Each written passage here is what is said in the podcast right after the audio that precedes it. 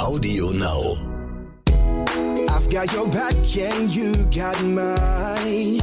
We're walking together, long roads and winding alleys, side by side.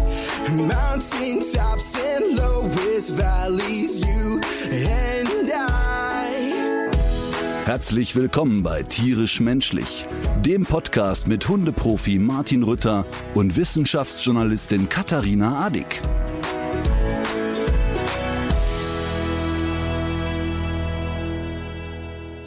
So, soll ich direkt einen Text vorlesen? Ich bitte darum. Wir haben ja in der letzten Folge uns mal wieder darüber unterhalten, warum es so eine Diskrepanz gibt zwischen Facebook und Instagram. Mhm. Also warum sind die Reaktionen so unterschiedlich? Ähm, das letzte Beispiel war ja, dass ich eine vegane Wurst gepostet habe bei beiden Kanälen und habe einfach nur dran geschrieben geil, weil es einfach gut geschmeckt hat. Punkt Mhm, aus. mhm. Also weder war da ein ich möchte alle Fleischesser bekehren oder sonst was, war alles einfach nur, ey, ich habe was Gutes gegessen, mehr nicht. In der, in der normalen Welt wäre das auch das Ende der Geschichte. Genau, da wäre es dann auch zu Ende erzählt und man würde sagen, probiere ich, probiere ich nicht oder auch gar nicht kommentieren. Bei Instagram war es wie immer, ach, kenne ich, finde ich lecker, ach, kenne ich, habe ich nicht gemocht oder, ah, danke für den Tipp oder, ach, ist jetzt nicht so meins. That's it. Kein Trara, kein gar nichts. Ich glaube 300 Kommentare. Bei Facebook innerhalb von, weiß ich nicht, paar Stunden, ich glaube, wir sind jetzt gerade bei 12.000 Kommentaren und Hasstiraden bis zum Kotzen.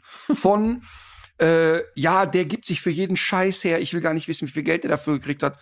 By the way, ich habe nichts dafür gekriegt. Ich würde aber annehmen, falls die Firma da im Nachgang noch was schicken möchte. Ich würde alles annehmen. Äh, ist ein geiles Produkt und alles super. Aber ähm, äh, wirklich Hass. Also da wurden Hasskommentare losgelassen, die kannst du dir nicht Der vorstellen. beste also, fand, den, den besten Kommentar fand ich ja, Ja. was macht die Hure als nächstes für Geld? Genau, was macht diese Hure als nächstes für Geld? Was ich aber auch gut fand, dass jemand geschrieben hat, ja, und das liegt ja zwischen den, zwischen den Wurstprodukten, zwischen den Fleischprodukten. Was ist, wenn man sich da vergreift? äh? Ja, äh, was passiert denn dann? Und das war sehr lustig, das habe ich aber ähm, gelöscht, weil ich weiß, dass Ironie, sag ich mal, in Schrift und bei Facebook manchmal nicht so ankommt. Da hat dann jemand geschrieben, ey, wenn du dich da vergreifst im Regal und du hast ein veganes Produkt, wirst du am nächsten Morgen schwul aufwachen. Fand ich sehr, sehr lustig. Habe ich aber rausgenommen, weil ich ja weiß, dass wenn man das dann nicht mit dem Grinsen oder dem Unterton ausspricht, dass dann noch losgeht, oh Gott, jetzt wird auf den Schulen rumgehackt. Ja. Also wirklich verrückt. So, jetzt haben wir uns ja darüber unterhalten, warum ist das eigentlich so? Weil diese Erfahrungen sammeln alle. Egal mit welcher öffentlichen Person ich darüber rede, egal mit welcher privaten Person. Also jeder, der einen offenen Account hat, erlebt Facebook, Randale, Instagram, relativ entspannter Umgang.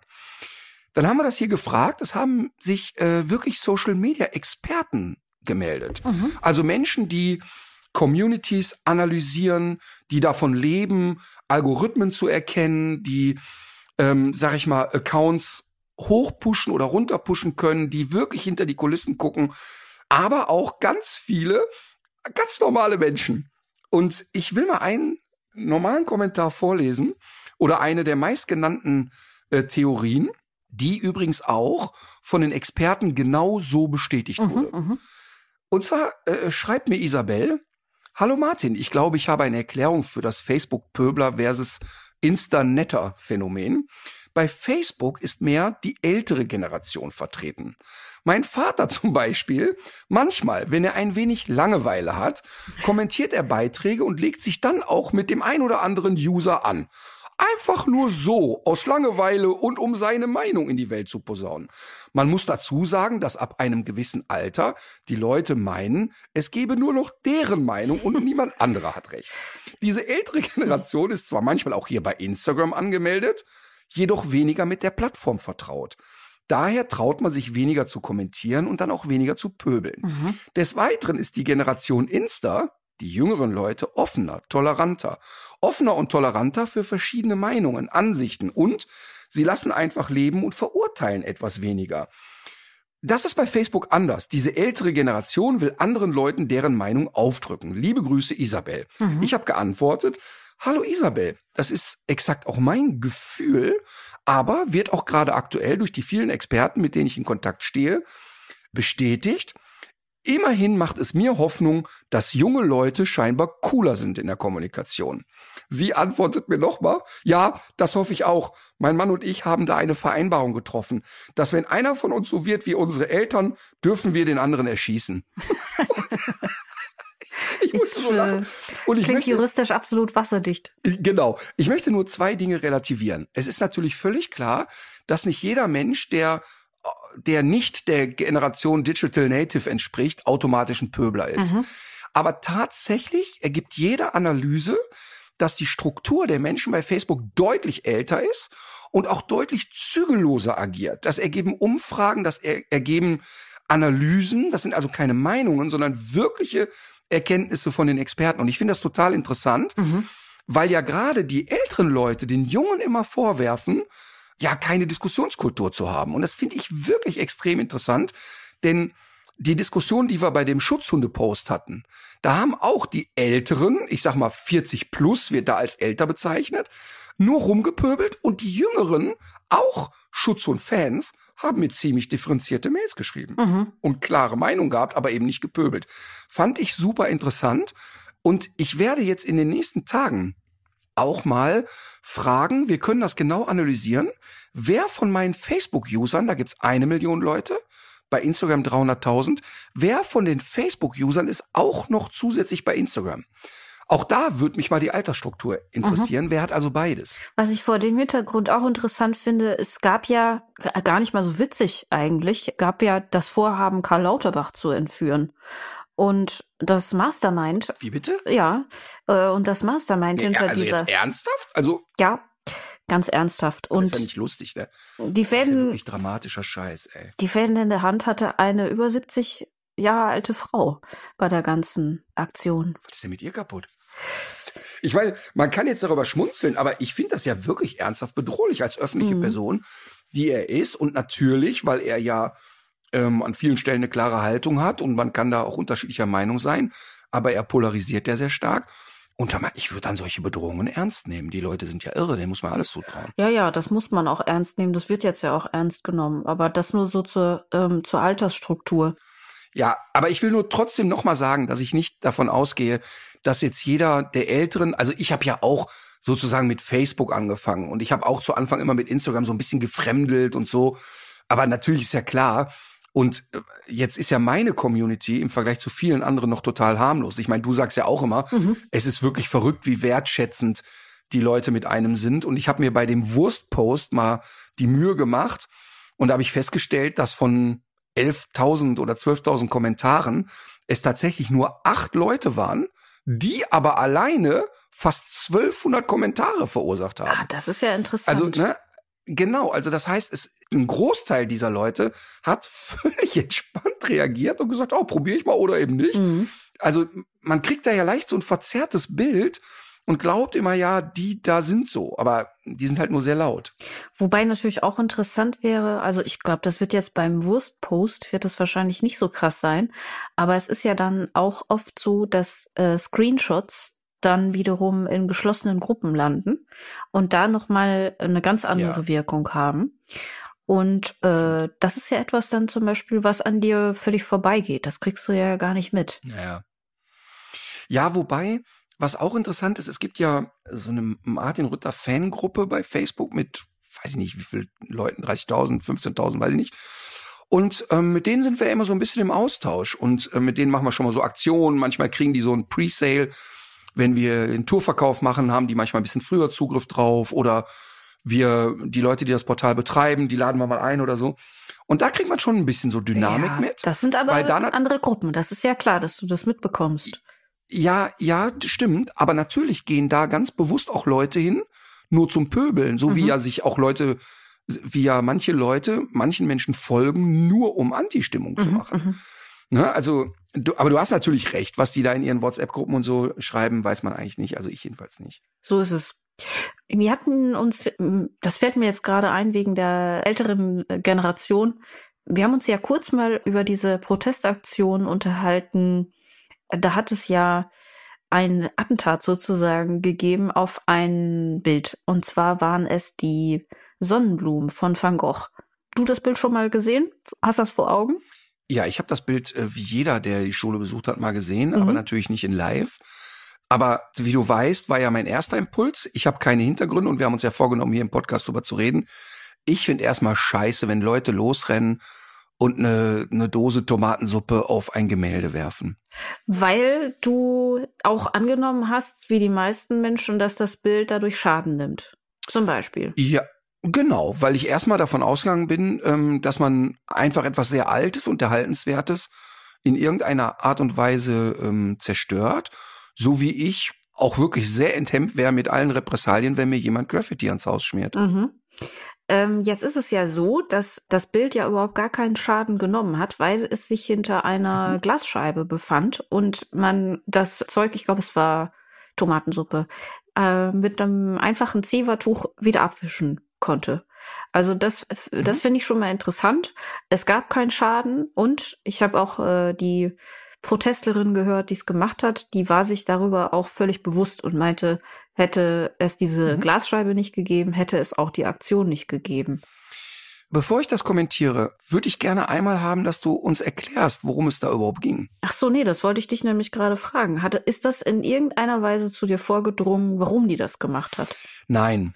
Ja, das ist nämlich die Sache. Und irgendwie, ähm, ist, ich, ich, ich bin auch noch unschlüssig, was diese Art von Protesten betrifft. Also man hört und liest ja jetzt immer öfter von Leuten, die sich irgendwo festkleben oder äh, eben solche Geschichten machen und darüber eben mediale Aufmerksamkeit mhm. auch erzielen wollen. Das klappt meistens auch. Aber äh, was danach passiert, ist eigentlich oft nicht so im Sinne der der Protestaktion. Also zum Beispiel ist es jetzt in diesem Fall ja so, das waren Proteste äh, gegen die ähm, weitere Subventionierung der fossilen Industrie. Und äh, da ging es insbesondere auch um Liz Trust, die irgendwie über 100 neue Lizenzen für die Fossilen ausgeben wollte. Und äh, es ging auch darum, gegen diese absurde Subventionspolitik zu protestieren. Obwohl Strom aus den Offshore-Windparks neunmal billiger ist, äh, bekommen die anderen irgendwie 30 Mal mehr äh, Subventionen und so weiter. Und auch was damit verbunden ist, dass sich viele ähm, Menschen ja jetzt gerade auch die Frage stellen, heiz ich oder esse ich was? Also auch das ganze Elend, was jetzt auch aus dieser Energiekrise erwachsen ist, was wir ja durchaus auch hier verspüren. Und das war eigentlich eine Form von ja, ziviler Protest. Und natürlich, es ist was anderes, wenn man, ähm, wenn man noch mal irgendwo eine Menschenkette macht oder äh, eine Kerze anzündet, es hieß ja bei Fridays for Future auch immer, wieso machen die das denn während der Schulzeit? Ja, natürlich machen sie das während der Schulzeit. Es würde doch niemanden interessieren, wenn die das nachmittags um fünf äh, machen würden, wenn sie sonst Klavierunterricht haben. Und äh, dass man erstmal solche ähm, solche aufmerksamkeitsheischenden Protestaktionen braucht, damit man überhaupt die Aufmerksamkeit mhm. bekommt. Das ist ja völlig, völlig klar. Aber ich bin im Moment auch äh, sehr unschlüssig, ob das Ganze überhaupt ankommt, weil es bei den, bei den meisten Menschen, und das, das liegt ja jetzt nicht nur an dir, es liegt ja auch daran, dass man so etwas natürlich auch wieder nur per Überschrift ja. äh, mitbekommt und dann auch gar nicht weiter dazu liest. Ne? Das heißt, es kann durchaus sein, dass du einen Artikel mal irgendwie gestreift hast dazu, aber es ist dann eben dir trotzdem verborgen geblieben. Genau, was ich sozusagen gestreift, gestriffen, gestrufft habe, war, ja, man äh, würde da ja feststellen, es würde mehr Geld für den Erhalt und der Sicherung eines solchen Bildes ausgeben und für äh, Museen, äh, für solche Sachen als sich da irgendwie klimatisch einzusetzen oder so. Das ist das, was ich wahrgenommen habe. Ne? Spielt auch keine Rolle, weil nur allein die Tatsache, dass da jemand das macht, den kategorisiere ich in meinem Kopf sofort als jemand, der einen an der Tasse hat mhm. und mit dem möchte ich nicht in Dialog gehen. Und das ist, das kann auch nur mein Problem sein. Aber das ist sofort jemand, kann ich nicht für voll nehmen. Und wenn man sagt, ja, man kann das ja so mit einem Wisch wieder abschmieren, wenn jemand sich vor mein Auto stellt und eine Schale Mayonnaise auf die Windschutzscheibe schmeißt, dann kriege ich das auch wieder abgewischt. Aber wir haben keine Kommunikationsgrundlage mehr, außer dass ich ein paar auf die Schnauze hauen möchte. Das heißt, es ist eine, es ist eine Ebene. Seit wann bist du eigentlich mit deinem Auto so? Nee, nicht mit meinem, weil ich da nichts sehen kann, weil ich zu faul wäre, das wegzuwischen. Weißt du? Also erstmal bin ich erleichtert, dass dieses Kunstwerk nicht zerstört ist, weil ich das einfach unfassbar respektlos finde, mit dem Eigentum anderer Menschen so umzugehen. Das finde ich einfach schlimm. Finde ich einfach doof sozusagen, ja? Und ich bin wirklich, ich habe es ja einmal hier erlebt im Ort, dass sich da auch so Leute äh, irgendwie auf die Straße gelegt haben, dass man da nicht mehr weiter in der 30er-Zone fährt. Da hatte ich nicht den geringsten Impuls, über die drüber zu fahren oder mich unflätig zu äußern oder irgendetwas. Wir haben dann ein Pläuschen gehalten und dann war das eben so. Und irgendwann wurden sie halt weggetragen. Aber ich fand, ich finde, dieses sich so äh, darüber hinwegsetzen, das Eigentum eines anderen irgendwie anzugehen, das finde ich einfach doof. Und in dem Moment, wo jemand so vorgeht, kann ich mit dem nicht diskutieren. Das geht einfach für mich nicht. Das ist mhm. wie, das ist wie also, einer, der im Stadion Bengalos schmeißt und sagt, ja, das brauche ich hier für die Stimmung. Das ist Blödsinn einfach.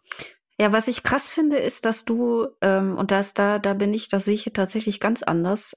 Also man hat ja, dass, dass du nicht siehst, was dem gegenübersteht, mhm, sozusagen. Mhm. Also diese, diese kolossale Zerstörung durch die fossile Industrie, durch äh, die Politik, die das Ganze auch noch weiter anfeuert. Und wir sind uns ja auch völlig einig darüber. Es gibt ja auch keine zwei Meinungen dazu.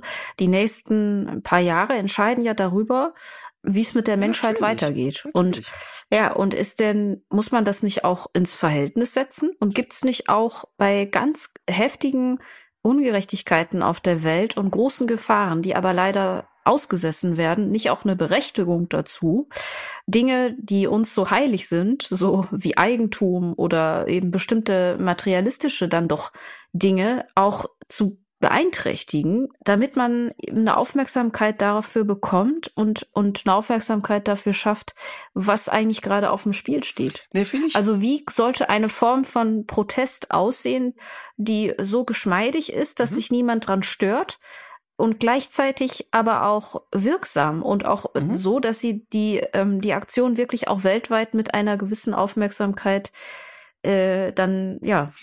Aber, Wie sollte sowas aussehen? Aber schau mal, wenn wir über Aufmerksamkeit reden, mhm. wir beide stellen doch fest, dass nur jeder die Schlagzeile mitnimmt, die schmeißen Tomatensuppe gegen einen Van Gogh und den Rest kriegt man, hat man ja eigentlich so schon nicht mehr mitbekommen. Und, oder jedenfalls nicht wirklich. Und ich bin auch überhaupt nicht in der Position zu sagen, ich bin jetzt hier so das Maß aller Dinge, wie eine Protestaktion aussieht. Aber wenn mhm. ähm, damals äh, Greenpeace und Co. Äh, auf offenem Meer gegen den Walfang vorgeht und versucht, die Leute zu stoppen, die gerade Walfang betreiben, dann bin ich dabei. Und dann kann ich das verstehen. Und dann ist das für mich so plakativ und so klar, dass die sagen, guck mal, genau hier passiert das gerade. Mir fehlt der Bezug leider zu einem Van Gogh und einem Museum zum Klima, das ist mir ein bisschen weit hergeholt, weil die könnten auch wirklich sich vor jeden Tennisplatz der Welt ketten und sagen, ja, hier könnte man auch Bäume pflanzen statt Tennisplätze. Ähm, das ist mir alles ein bisschen weit hergeholt, ehrlich gesagt. Und ich finde das sehr dünn, die Vorgehensweise. Ich meine, wer bin ich, das, das jetzt wirklich als Maß zu sehen? Aber ich mhm. bleib noch mal kurz bei Fridays for Future oder spring mal dahin. Ich finde und habe mich von Anfang an darüber gefreut, finde das total toll, dass junge Menschen auf die Straße gehen und politisch aktiv sind und so weiter und so fort. Ich finde das mega.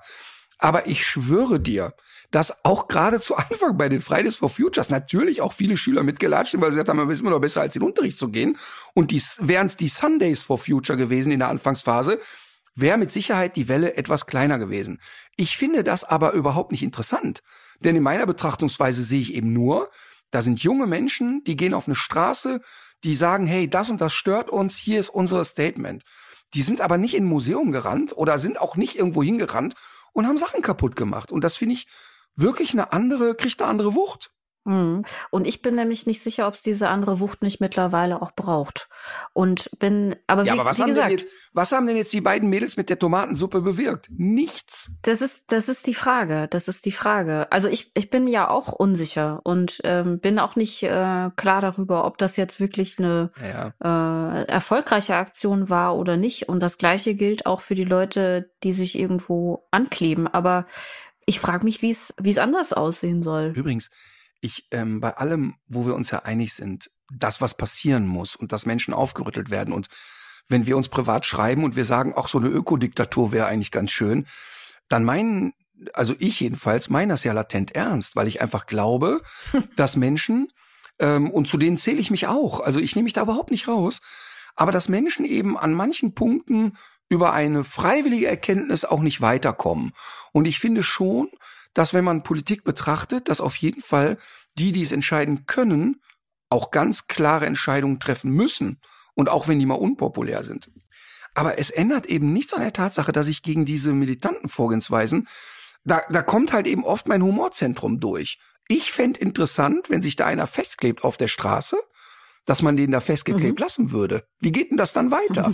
Jetzt oder die die die die Traudel, die sich da jetzt an den Van Gogh gekettet hat, die hat ja, die haben sich ja auch an die Wand geklebt, mhm. wo das äh, Gemälde drauf ist, ne? Mhm. Und man hätte da jetzt gesagt, ja okay, die kleben da jetzt, jetzt machen wir so eine, machen wir ein paar Tensatoren, so Absperrbänder drumherum und erklären Kunstaktivismus und moderne Kunst. Mhm. Und hätte man so tagelang da so Führungen gemacht, wie wären das weitergegangen? Vielleicht wäre das gar nicht so eine schlechte Idee gewesen. Dann hätte es mehr Aufmerksamkeit gegeben für die Aktion und interessant wäre ja, ja wie hätten die sich selber wieder befreit mit zwei festgeklebten Händen? Oder kleben die immer nur eine Hand fest, glaube ich, ne? Äh, das weiß ich gar nicht genau. Ja, die haben nur ich schätze aber schon, dass man ja, wahrscheinlich lässt dieser Kleber auch irgendwann nach, könnte ich mir vorstellen. Oh, das ist, glaube ich, nichts für die Ewigkeit. Da wäre ich ganz vorsichtig mit der These. Das ist ja dieser hart pappende Sekundenkleber. Also das ist schon, so ohne Lösemittel geht das nicht wieder ab. Mhm. Das ist so ein bisschen, weißt du, vielleicht bin ich aber auch gebrandmarkt. Da werden wir übrigens in unsere Show Notes auch einen Link reinpacken zu der Sendung Hart aber fair, als die angebliche Feministin die Live-Sendung gesprengt hat und ich mich totgelacht habe und beömmelt habe über die Situation. Und zwar nicht, weil ich nicht mit einer Frau, die sich für Feminismus einsetzt, diskutieren will. Ganz im Gegenteil, die mhm. muss mit mir nicht diskutieren. Ich bin ein Riesenfeminist. Aber die Frau hat der Sache geschadet. Sie ist keine Feministin, sondern eine verrückte Querulantin. Und genau so, und das ist eben schade. Und wirklich alle Zuschriften, die ich bekommen habe, weil ich mich ja geäußert habe in der Sendung, alle Zuschriften waren von Frauen, die gesagt haben, hör mal, ich bin echt froh, dass du was gesagt hast. Und ich habe nicht das Empfinden gehabt, du gehst respektlos mit einer Frau um, sondern du beziehst klare Kante. Ich möchte von so einer Frau nicht vertreten werden. Und genauso empfinde ich eben jemand, der Tomatensuppe auf ein Gemälde schmeißt ist ja eher ein Bärendienst, weil die Leute hinterher dann auch sagen können, ja, guck mal, die Klimaaktivisten haben alle ein Rad ab. Ja, da würde ich ja, da mache ich noch ein Fragezeichen dahinter. Ja, das Und weiß ich Frauen auch nicht. Die das jetzt so geschrieben haben, das, äh, das, das ist ja auch klar. Also da ist ja auch eine gewaltige Verzerrung drin, weil das ja äh, Leute sind, die ja auch mit dir sympathisieren. Ich würde diese beiden Aktionen aber auch nicht so in einen Topf werfen. Aber ich, ich, ich finde es interessant. Ich weiß gar nicht, wie mhm. viele 50 Millionen oder so sich jetzt dieses äh, Video bereits angesehen haben.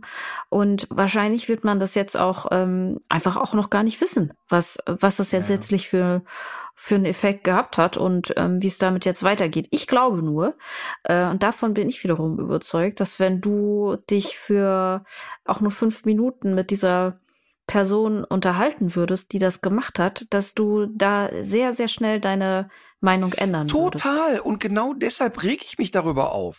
Ich, das ist ja genau, meine Oma hat immer gesagt, gut gemeint ist das Gegenteil von gut gemacht. Ja. Und die, die haben es garantiert im besten Sinne gut gemeint. Und ich, aber vielleicht, weißt du, das ist auch nur in meinem alten Kopf. Vielleicht bin ich auch wirklich zu alt, aber ich habe da wirklich sofort eine Abneigung dagegen, dass mit Kunst, egal welche Art von Kunst, so umgegangen wird. Habe ich eine Abneigung gegen, eine Abwehrhaltung mhm. dagegen.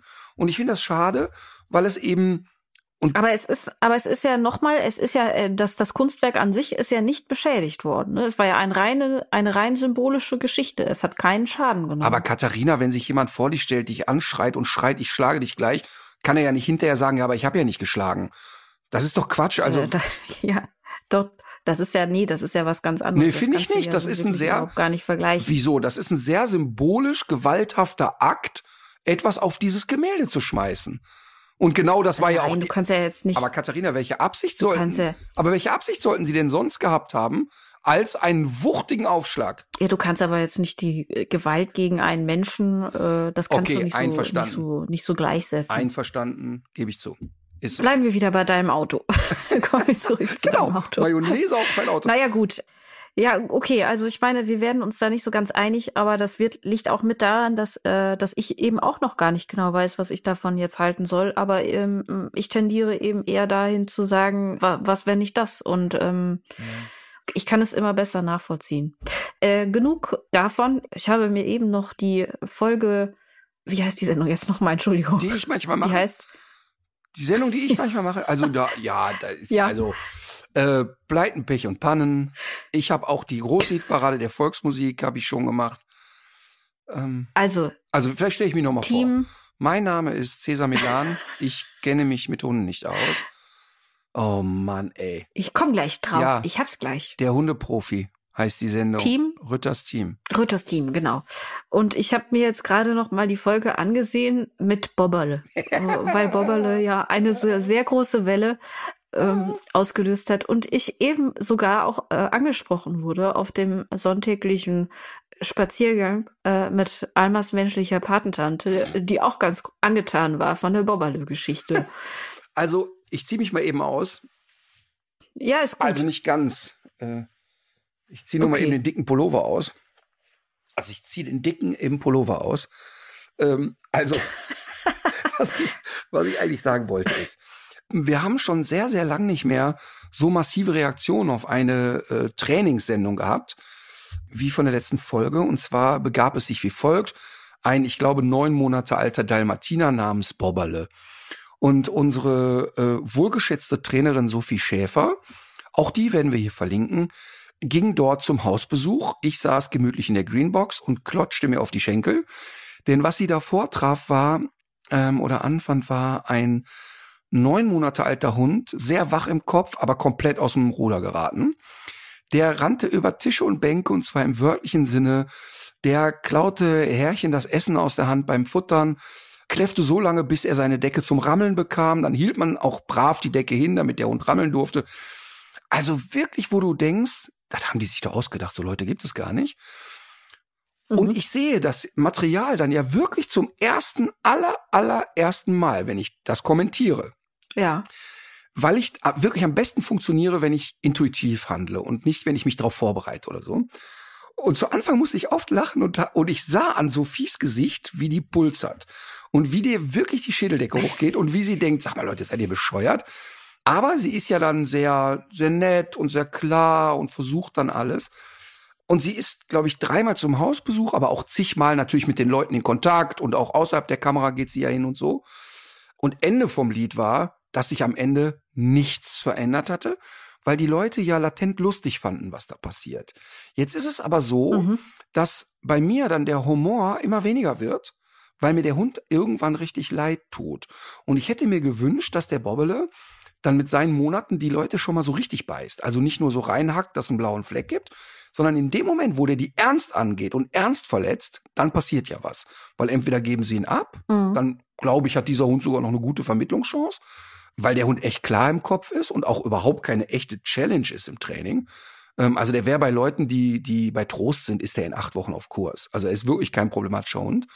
Aber mir bleibt dann wirklich das Lachen im Halse stecken, weil ich das so traurig finde, dass äh, ja nicht eine Sekunde die Bedürfnisse eines Hundes gestillt werden und der Hund ja mit Menschen zusammenlebt, die ja ihn keine Sekunde verstehen. So, und dann kommen halt Kommentare. Ähm, zum einen, ah, die Trainerin müsste mal ein bisschen strenger sein. Ähm, da muss man doch äh, viel mehr eingreifen. Sind die Leute des Wahnsinns und so weiter. Bis dahin alles okay für mich. Aber dann kommen so Sachen wie, also, ihr macht euch strafbar, ihr hättet den Leuten den Hund wegnehmen müssen. Und leider, leider bin ich ja noch nicht der Diktator Deutschlands. Ich kann also solche banalen Entscheidungen nicht alleine treffen. Und es gibt Ja. auch faktisch überhaupt gar keinen Grund. Es gibt überhaupt kein tierschutzwidriges Verhalten, was die Leute zeigen. Die, die, die weder wird dieser Hund äh, gequält aktiv oder sonst irgendetwas. Die werden nur nicht seinen Bedürfnissen gerecht. Und das, was die da gemacht Mhm. haben, reicht nicht für den Tierschutz. Was aber passieren wird, weil wir merken ja, wie das dann immer ist. Zu manchen hast du ja nach den Dreharbeiten noch Kontakt und die machen mit den Trainern weiter und so und melden sich ab und zu mal.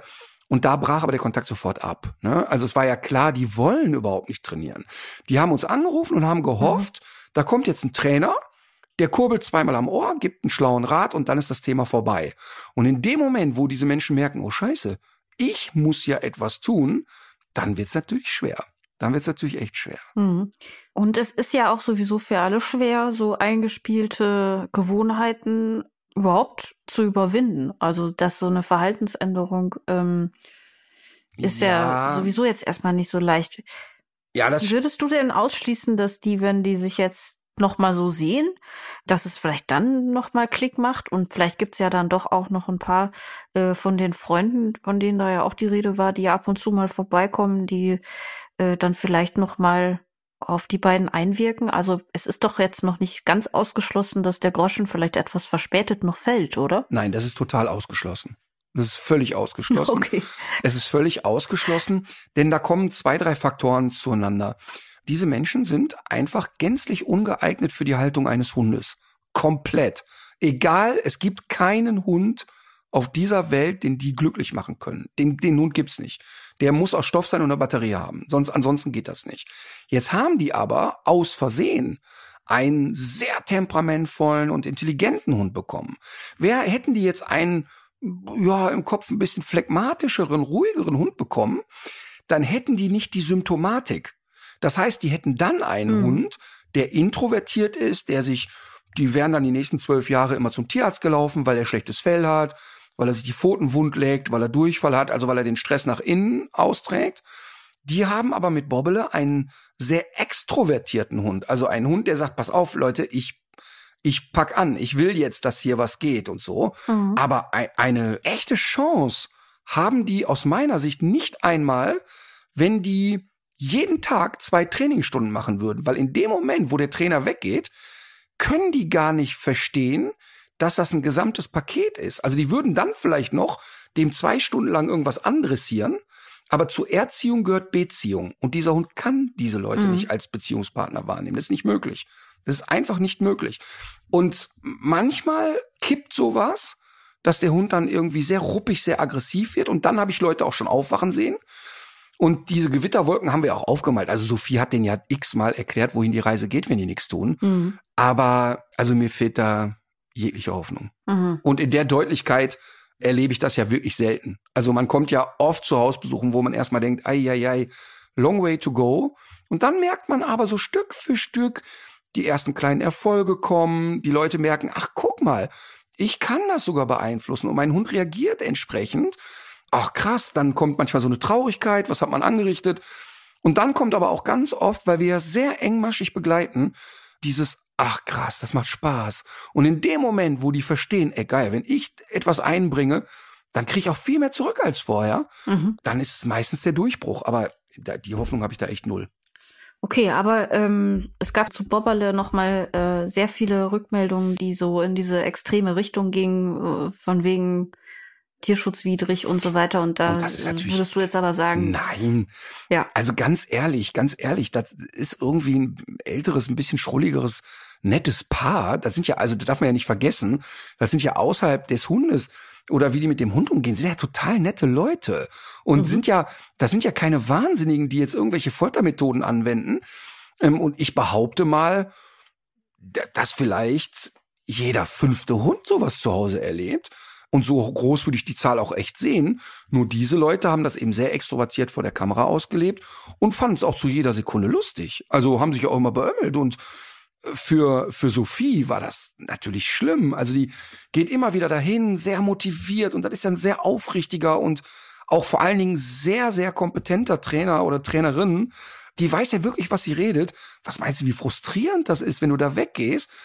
Und äh, das habe ich ja früher so oft gehabt. Wie oft habe ich erlebt, dass ich den Leuten gesagt habe, ey, wenn das und das nicht aufhört, der, das dauert ja so ein halbes Jahr, da beißt ihr eure Kinder und die Leute kommen zu 20 Einzelstunden, nichts ändert sich, dann beißt der Hund das Kind und dann sagen die Leute noch, ja, hätten sie auch mal sagen können.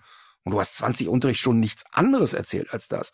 Das ist echt, also das sind die wirklich sehr, sehr frustrierenden äh, Momente, äh, die dann auch echt keinen Spaß machen. Das ist ja für uns Trainer dann einfach auch nicht schön. Ja. Apropos, ich habe äh, mit Alma schon öfter jetzt äh, die Erfahrung gemacht, haben wir auch schon häufig drüber geredet, die meisten Leute, zumindest da, wo, wo ich so spazieren gehe, die checken ja sofort, wenn äh, der äh, Hund, der einem entgegenkommt, an der Leine ist, dass sie ihren eigenen dann auch festmachen. Es ist echt viel besser geworden, finde ich auch. Ja, finde ich auch. Und ähm, jetzt gibt's aber immer noch so eine Situation, die immer noch etwas problematisch ist und die ich für Alma auch immer noch ähm, stressig finde. Nämlich, wenn einem dann äh, so ein größeres Rudel freilaufender Hunde entgegenkommt. Und die sind dann vielleicht schon äh, ein, zwei Stunden zusammen unterwegs, ja. haben sich alle auch schon ausgiebig beschnüffelt.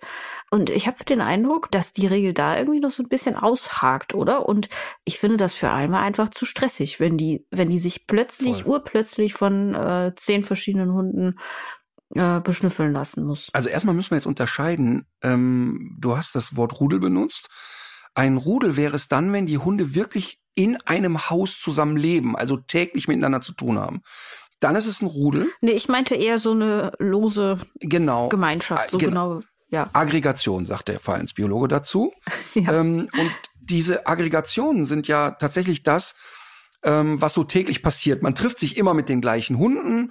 Die Hunde spielen am Anfang sehr dynamisch, im Laufe des Spaziergangs wird es ein bisschen ruhiger und oft am Ende kommt noch mal Bewegung rein.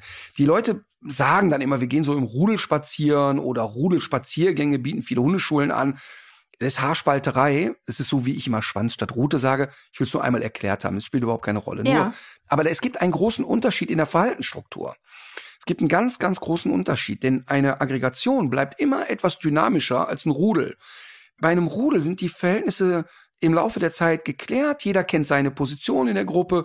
Die Position kann sich auch mal verändern, aber sie ist nicht so dynamisch. Das heißt also, wenn du drei Hunde zu mhm. Hause hast oder auch sieben und die leben schon lang miteinander, die, die toben zu Hause nicht mehr über Tische und Bänke. Das ist alles ein bisschen ruhiger. Wenn du aber mit deiner Stammgruppe da spazieren gehst, ist immer zu Anfang Dynamik drin, weil die ja immer wieder sich neu positionieren, sich neu vorstellen und sagen, jo, da sind wir wieder. Und dann, wenn gerade Ruhe einkehrt, trennt man sich ja wieder nach ein paar Stunden.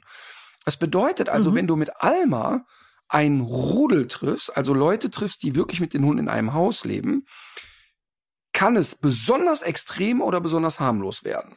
Besonders extrem wird es dann, wenn diese Gruppe, sag ich mal so zwei, drei Führungsmitglieder haben, die nicht souverän sind und die generell pöbeln. Also du hast jetzt sieben Hunde zu Hause und die ersten zwei, die im Rudel ganz oben stehen, sind aber nicht sattelfest. Und die fangen an, auf alles mhm. rumzuquäken und dann kommt der ganze Trotteltross mit hinterher und dann kann es echt sehr heftig werden.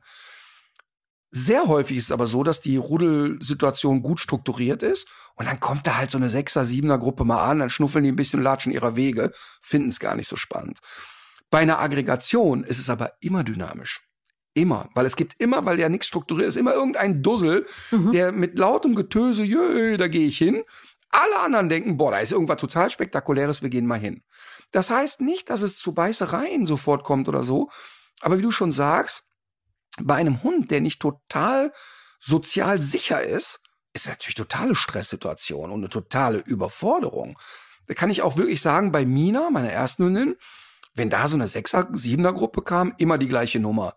Die trottelt weiter, die kommen alle an, sie macht sich ein bisschen groß, bisschen steif, merkt, ach komm, ist auch nichts los, latscht ihrer Wege. Oder hat sich sofort den Erstbesten rausgepickt und den stramm stehen lassen. Und hat sofort kapiert, okay, ach er, ja, okay, komm ran. Ähm, jetzt nicht körperlich, ne? Also jetzt nicht im Sinne von mhm. körperlich, sondern die fingen dann sofort an, so jemanden mal einzugrenzen, ein bisschen mit T-Stellung, hier ein bisschen hinstellen, da ein bisschen gerade machen und sofort kehrte Ruhe ein.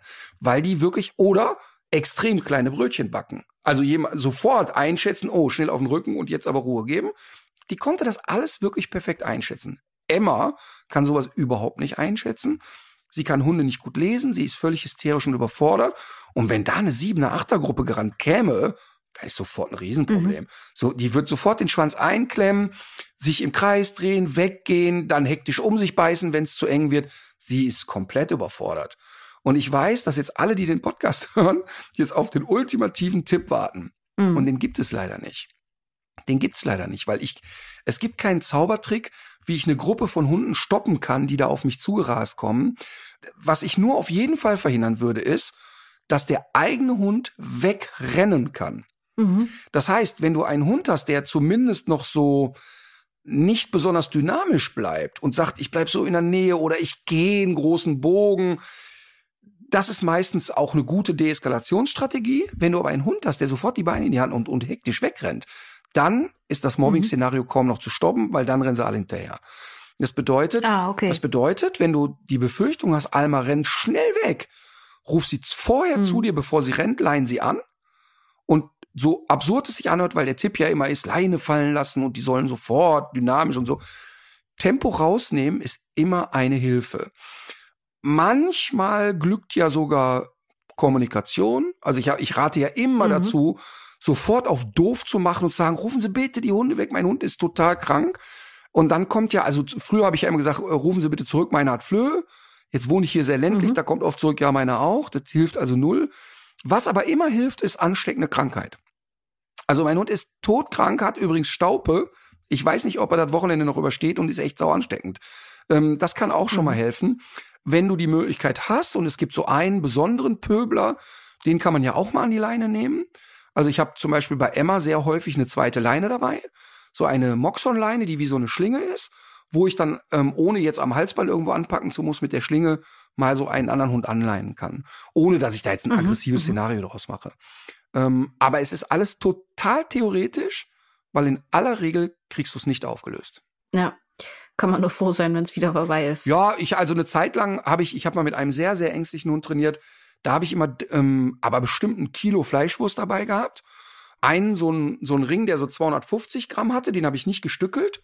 Und die anderen habe ich so richtig dicke Würfel gemacht und habe dann immer, wenn Hunde kamen, so eine Handvoll von den dicken Würfel voll auf die anderen Hunde geschmissen, so dass die das körperlich spüren und dann aber merken, öh, das Mhm. riecht aber gut, dann fangen die an zu fressen. Dann kriegst du natürlich einen riesen Anschiss, was füttern sie die Hunde? Da muss man sich halt ein bisschen doof stellen und sagen, ach, ich dachte, die können auch mal ein Leckerchen haben oder wie auch immer. Ich will ja erstmal die Dynamik rausnehmen. Aber es ist eine Mhm. wahnsinnige Unsitte. Das stimmt. Ja, ja, so ganz so ganz so ängstlich ist Alma ja zum Glück auch gar nicht, aber vielleicht ist das auch überhaupt der einzige Weg, dass man dass man da mehr drüber redet und Ja. äh, diese Unsitte einfach irgendwie. Und es ist genauso wirklich- wie man das Und es ist wirklich, das muss Ja. man echt, da muss man die Leute mal loben. Es gibt immer noch Bekloppte, die lassen ihren Hund rasen, der tut nichts und so weiter. Aber im Kern kann ich wirklich sagen, dass sich da in den letzten 20 Jahren wahnsinnig viel verbessert hat. Muss ich echt sagen. Also viel, Total. viel verbessert hat. Ja. Ähm, jetzt suche ich hier ganz krampfhaft nach einer passenden Überleitung zu einem Thema, was wir schon seit der letzten Folge auf dem Zettel haben. Und zwar geht es um ähm, deinen Auftritt bei der Höhle der Löwen. Apropos unerzogen, Mit, oder was? äh, ja, vielleicht so. Äh, ja, Höhle der Löwen. Also man muss sich das ja so vorstellen. In aller Regel gehen ja zu, zur Höhle der Löwen. Ich mochte übrigens, als die Sendung auf den Markt kam, habe ich mich sehr darüber gefreut. Ich weiß gar nicht, wie heißt das Original? Shark Tank oder so? Ich glaube, in den USA hat das mal angefangen. Kommt, kommt mir irgendwie bekannt vor, aber ich wüsste das jetzt nicht. Ich weiß es nicht, aber auf jeden Fall ging es, geht's ja bei der Höhle der Löwen darum, dass vier, fünf wohlhabende Leute, die schon mal äh, beruflich erfolgreich waren, auch als Investoren schon mal tätig waren, neue Ideen von jungen Firmen, von jungen Startups bewerten und sagen, ich glaube an die Idee, ich gebe dir Geld für Anteile. Ich habe in einer sehr frühen Phase damals bei Vox mitbekommen, dass sie das planen. Und ich habe immer so gedacht, ah, der Deutsche ist ja nicht so an Unternehmergeschichten interessiert. Ne? Und, und Selbstständigkeit ist ja in Deutschland nicht unbedingt so, dass man sagt, ja, das, da muss man aber den Hut vorziehen und toll. Ähm, und es ist ja wirklich, wir sind kein ähm, Start-up-freundliches Land, muss man sagen. So, jetzt dachte ich, also das wird ein Flop, wird sich keiner angucken. Und dann brachen ja alle Quotenrekorde und die äh, räumten alles ab, alle Auszeichnungen und so, weil es einfach gut gemacht war, richtig gut. Und wie das immer so ist, es entwickelt sich dann von Staffel zu Staffel weiter. Inzwischen gehen ja viele Start-Upper dahin. Sie wollen gar keinen Deal, sie wollen eigentlich nur das Produkt ein bisschen äh, populärer machen und so weiter. Mhm. So, und jetzt gab es ja unterschiedliche Konstellationen und irgendwann wechselten die Löwen auch mal. Also die Löwen sind diese Investoren. Und irgendwann kam dazu Carsten Maschmeyer. Und dann saß ich da so und hab gesagt, warte mal, Maschmeyer, ist das nicht der Typ, der ähm, äh, Milliardär ist, aber irgendwie alten Omas Versicherungen verkauft hat und immer wieder in einem nicht wirklich seriösen Ruf steht und so weiter? dachte ich, oh Gott, ey, warum machen die denn den dahin? Weil wenn ich ein Startup-Unternehmen wäre, so viel Geld kann der gar nicht bringen, dass ich mit dem einen Deal machen würde. Ähm, das war so meins. Und dann habe ich dann aber immer geguckt, okay, alles klar, das ist die Vorgeschichte. Jetzt habe ich ja durch die Demenz meiner Mutter eine Demenzreportage gemacht und lernte dabei die Gründer des Ichotherapieballs kennen. Mhm, mhm. Der Ichotherapieball, wir haben ja hier schon auch mehrmals drüber gesprochen, ist ein, ein Ball, der die kognitiven Fähigkeiten von Demenz- und Alzheimer-Patienten sowie bei Kindern mit motorischen Defiziten, bei, bei allen möglichen neurologischen Erkrankungen fördern kann und vor allen Dingen den Krankheitsverlauf verlangsamen kann. So, jetzt lernte ich die kennen bei den Dreharbeiten, war elektrisiert von diesen Menschen, so tolle Menschen, super Produkt und so weiter. Also meine Mutter Spaß wie Bolle an dem Ding und so weiter. So, dann äh, brauchten die in der Zeit, als ich die kennenlernte, brauchen die Knete und einen öffentlichen Fürsprecher. So, dann habe ich also Geld dazu getan und habe bei jeder Gelegenheit über Icho geredet und habe versucht, denen ein paar Türen aufzumachen. Das Ding funktionierte auch. Äh, das Unternehmen ging eigentlich so seinen Gang und dann kam die Pandemie. Und die Pandemie hat denen wirklich fast das Genick gebrochen, denn die müssen mit diesem Produkt in Pflegeeinrichtungen. Jetzt mhm. darfst du aber zwei Jahre lang in keine einzige Pflegeeinrichtung. Und das hat die echt gelähmt. Die wurden parallel mit allen Preisen überschüttet, die es nur gibt. Also zu den fünf innovativsten Startup-Unternehmen Europas. Äh, Technikforen stürzten sich auf die. Also äh, überall alle, boah, wow, was ein Produkt, wie geil, gibt's doch überhaupt nicht. Was für eine innovative Truppe. Ganz toll, kriegten aber kaum Bälle verkauft wegen Pandemie. Und natürlich sagt eine Pflegeeinrichtung immer, wir haben jetzt hier gerade andere Sorgen. So, das ja. heißt, die kriegten so eine Delle in deren Umsatzentwicklung und so auch in deren Dynamik, sag ich jetzt mal. Nicht in der Produktentwicklung, denn das haben die schlau gemacht.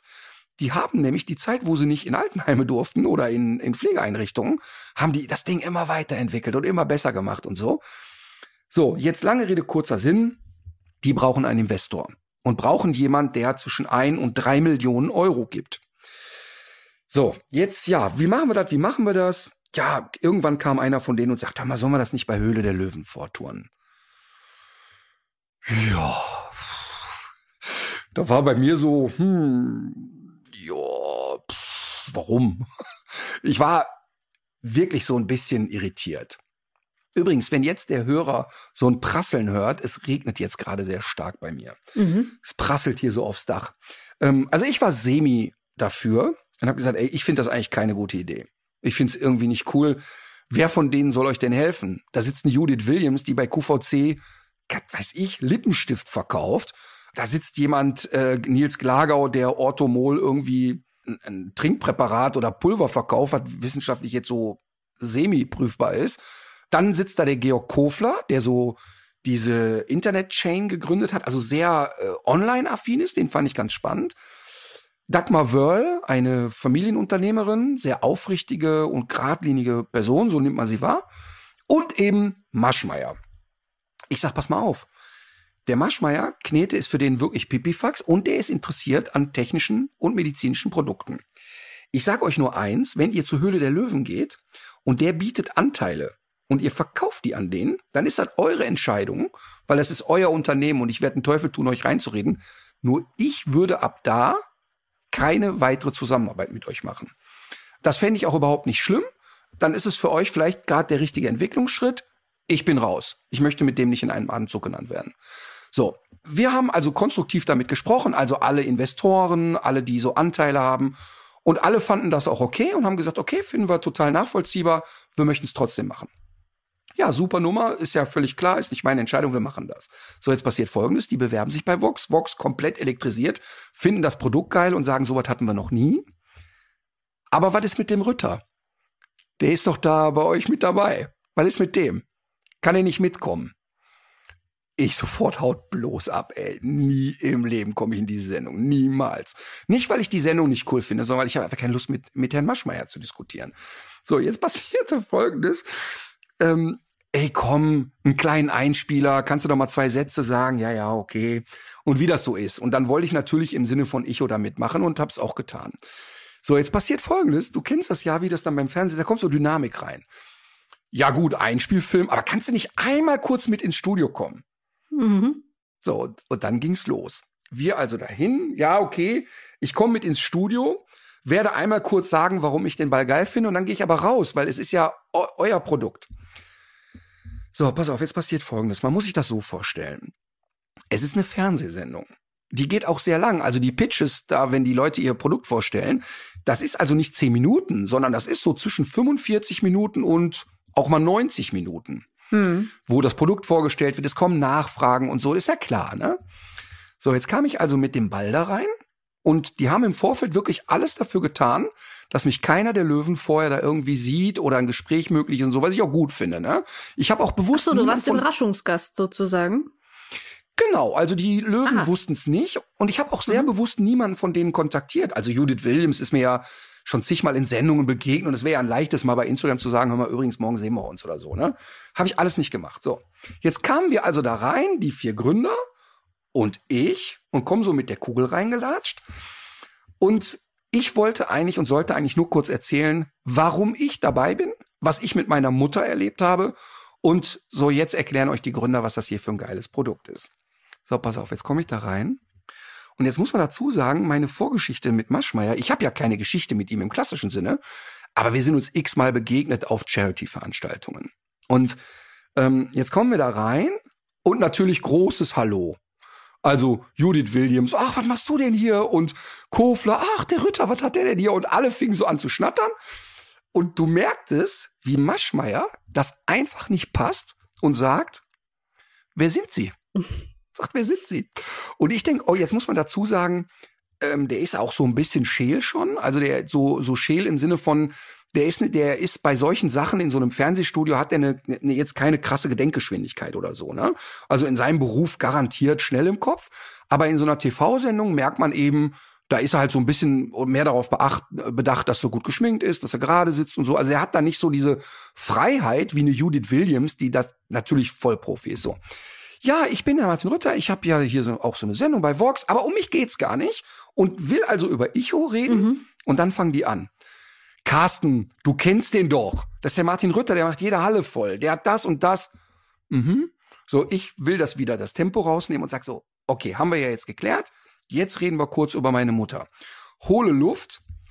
Ja, und wie machen Sie das denn mit den Hunden? sagt Maschmeyer. Ach du Scheiße. Ah, ich denk, okay, wenn einer den Therapieball echt gebrauchen könnte, dann er. Mhm. Das ist vielleicht gar nicht schlecht, wenn er vielleicht schon so eine leicht beginnende, zumindest Senilität hat, könnte das ne, vielleicht auch ein Ansprechpartner sein. Ich wirklich null, also ganz freundlich und immer so, ja, ja, ist jetzt auch gar nicht, können wir nachher drüber reden, ist auch gar nicht so interessant und weiter geht's. So, also, wie folgt. Meine Mama. Ja, und das wird dann auch im Fernsehen gezeigt. Also er quatschte einfach permanent dazwischen und war immer noch so auf dem Trip, was will der Typ hier eigentlich? Und zog also die Nummer durch. Ich kenne den nicht. Mhm. Zog das einfach durch. Jetzt waren die anderen Löwen aber so, ja, ja, genau, haha, und weiter geht's. So, pass auf, jetzt passiert aber Folgendes. Jetzt muss ich ja und möchte ich auch im Sinne von Icho einen guten Auftritt da machen und jetzt nicht den Maschmeier abwatschen. Wenn ich mhm. jetzt alleine mit dem in einer Sendung wäre, dann hätte ich dem so einmal ein bisschen auf den Kopf geklopft und gesagt, ist gut, Carsten, ne, der Pfleger kommt gleich, wir machen jetzt weiter. So, da wäre ich einfach drüber weggegangen, hätte ich ja gar nicht ernst genommen. Aber jetzt sitzt du, stehst du da, hinter mir stehen vier junge Menschen, die total aufrichtig die Welt verändern wollen mit diesem Produkt. Äh, total aufgeregt sind, weil sie das erste Mal in so einem fucking Fernsehstudio sitzen mhm. und merken, in den ersten zehn Minuten hier läuft's komplett aus dem Ruder. Das ist einfach nicht das, was wir wollen. Und so, auf jeden Fall irgendwann, lange Rede, kurzer Sinn, kamen wir dann also zu meiner Mama und zu Demenz und so weiter. Und plötzlich steht Dagmar Wörl auf und geht raus und weint. Ach. Genau, also der Moment, wo der Fernsehmacher sich freut und sagt, oh, es ist sehr emotional. Hm. Währenddessen Dagmar Wörl rausgeht, schießen Judith Williams die Tränen ein und sie beginnt zu weinen. Stellt sich raus, Dagmar Wörl hat einen ihrer Eltern, ich weiß jetzt nicht mehr, ob Mama oder Papa, an Demenz verloren.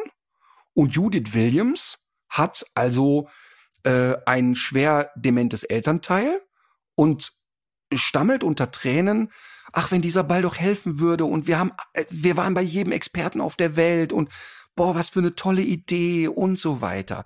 Du denkst also, ah, okay, hier sind zwei Betroffene, die können abstrahieren, worum es hier geht. Kurzer Schnitt, Maschmeier. Ähm, Nochmal ganz kurz. Aber bei Hunden wird das nicht eingesetzt, oder? Du denkst, Alter, was, warum? Was ist, was ist mit ihm jetzt, ne? So. Und weil der halt so war, wie er ist und was man auch ganz klar sagen muss, natürlich müssen Investoren, wenn die Geld investieren in eine Firma, immer daran glauben, dass das Geld zurückfließt. Die sitzen mhm. nicht da, um ein Charity-Projekt zu begleiten. Das ist ja völlig klar und auch selbsterklärend und auch völlig fair und richtig. Was ich nur interessant fand, ähm, Georg Kofler hat sich ein paar Mal gemeldet und gesagt, Mensch, ich, was kostet denn so ein Ding? Wie geht das? Und was ist denn so das System dahinter? Und wie lange hält so ein Ball? Und kann man das auch als Abo nehmen? Der hat also sehr konstruktiv gefragt und sich irgendwann entschieden und gesagt, weißt du was, ich glaube nicht so richtig dran. Da braucht man jetzt erstmal eine Langzeitstudie. Ähm, irgendwie, ich mir fehlt so das Gefühl dafür, ich glaube, ich bin nicht der richtige Partner. Punkt. Ey, total klare Geisteshaltung, hat eine Aus, hat sich Gedanken gemacht, hat gesagt, ich glaube nicht so richtig dran, ich bin raus. Nils Glagau war so, ja, weiß ich nicht. War so, hm, mal sehen. Medizinprodukt ist immer schwer. Und, ähm, und Maschmeyer fing dann an, drauf rumzuknüppeln. Und zwar unsachlich drauf rumzuknüppeln, weil er natürlich, muss man auch fairerweise sagen, er hat ja Erfahrung damit, medizinische Produkte auf den Markt zu bringen. Der weiß, wie lang der Weg ist dahin, was für Studien es braucht. Er weiß, das ist sehr aufwendig. Mhm. Aber der war jetzt so ein bisschen abgenervt davon, dass die Gründer, also ich war ja ab da raus, ich stand da zwar noch Döfchen rum, aber äh, die diskutierten ja da mit den Gründern, die ja natürlich die Fragen ganz anders beantworten können als ich. Die wissen, wie die Technik funktioniert, wie die äh, ganze äh, auch juristische Situation ist. Ähm, dann wurde nach Patenten gefragt, die sie aber alle haben und so weiter.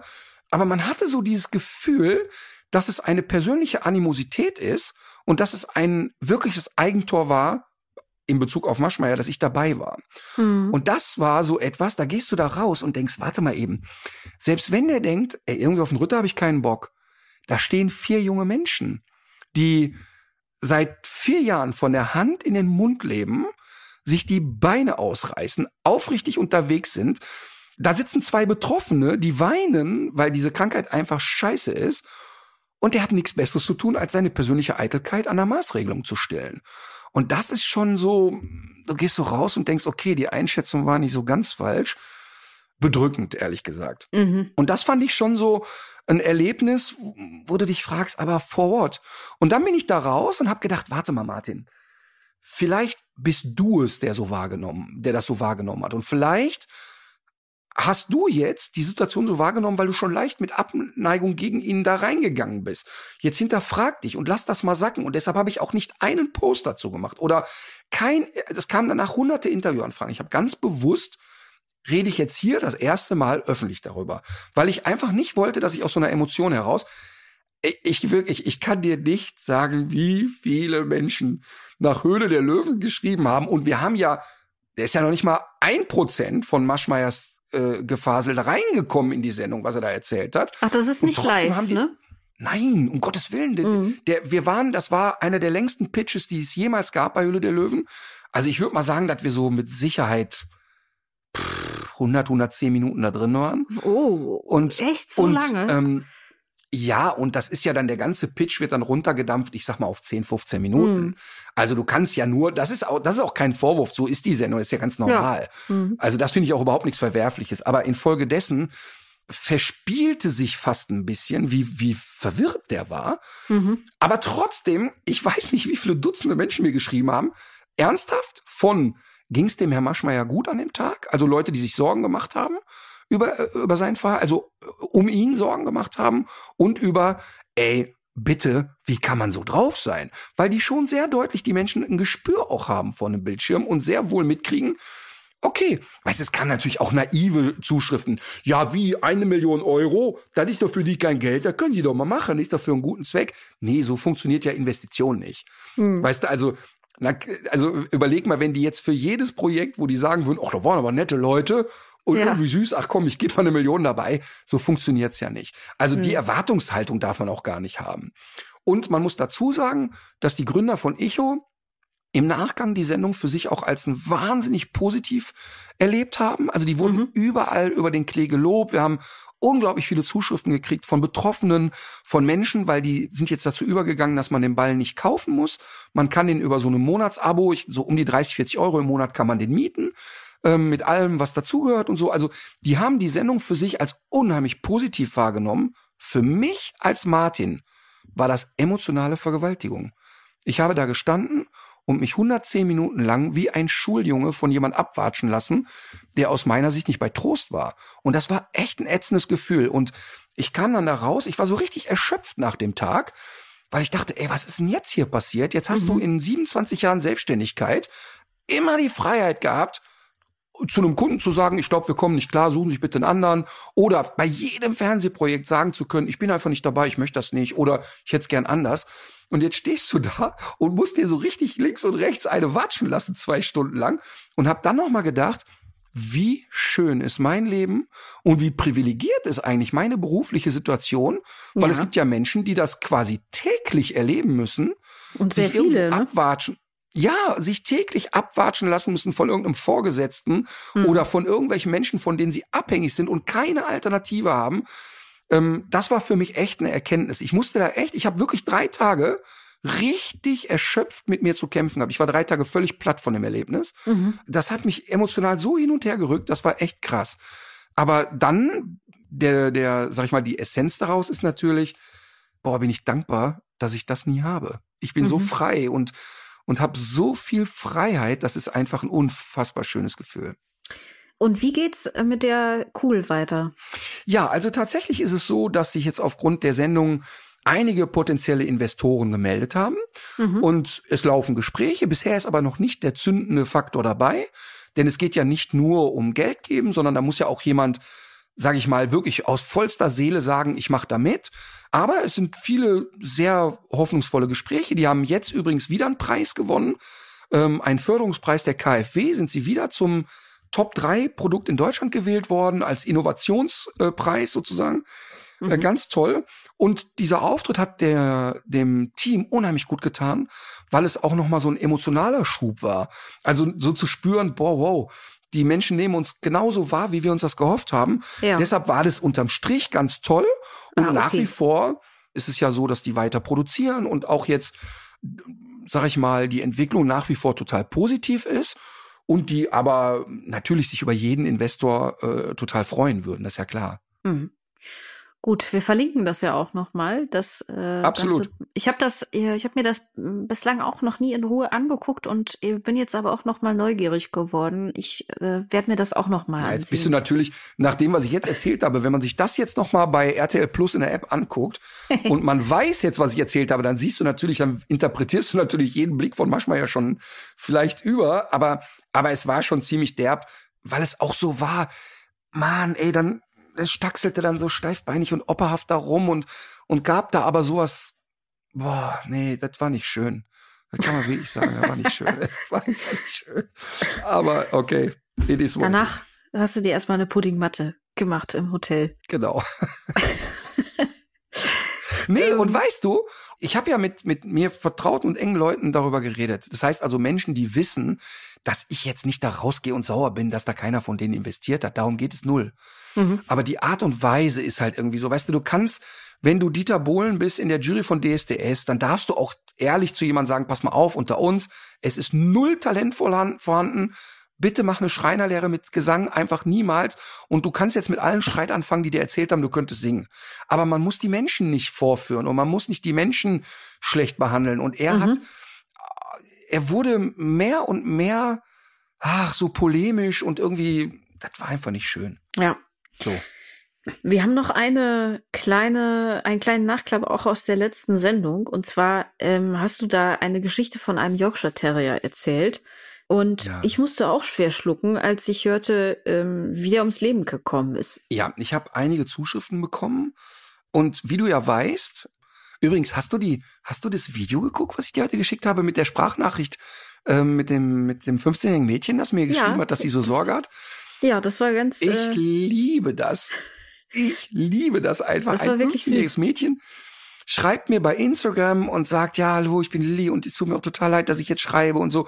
Und ich weiß, es nervt und es, ich möchte hundertmal mich entschuldigen und ich kriege auch bestimmt keine Antwort. Ich habe alles recherchiert und schreibt mir, dass sie für ein Jahr ein Auslandsjahr mit der Schule plant und sich aber totale Sorgen macht, weil ihre Hündin in der Zeit so zwei Jahre alt sein wird und sie totale Sorgen hat, dass der Hund Schaden nimmt, wenn sie ein Jahr nicht da ist.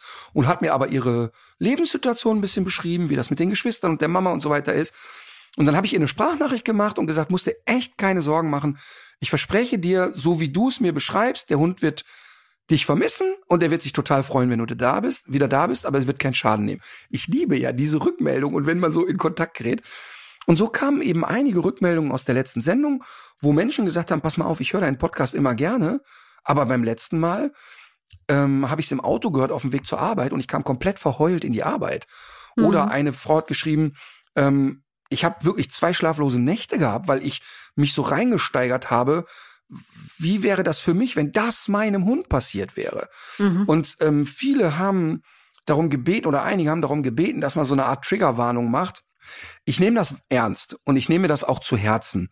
Aber ich habe natürlich in dem Moment, als ich das erzählt habe, und wir müssen es jetzt ja auch nicht wiederholen, wer es hören will, kann sich die letzte Folge anhören, ähm, wo ich beschrieben habe, wie ein Hund zu Tode gekommen ist.